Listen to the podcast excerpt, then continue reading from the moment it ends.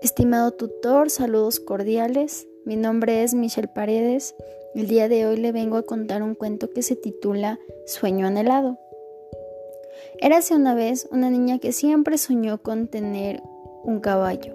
Cada cumpleaños que llegaba, ella anhelaba tanto que sus padres le compraran un apuesto caballito, puesto que no sucedía. Pero nunca fue imposible para la niña el llegar a tener uno de esos. Cada día Pensaba con el nombre que lo iba a poner, cómo quería que sea y las cosas que podían hacer juntos. Su espera fue mucha, pero al fin llegó el día que su padre le pidió que saliera fuera de su casa. Ella no sabía qué pasaba. Cuando iba saliendo, se encontró con su hermana y se bronqueó muy feo, porque ella no le quería acompañar.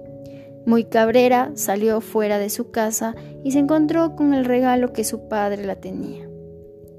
Era un caballo gris, muy hermoso.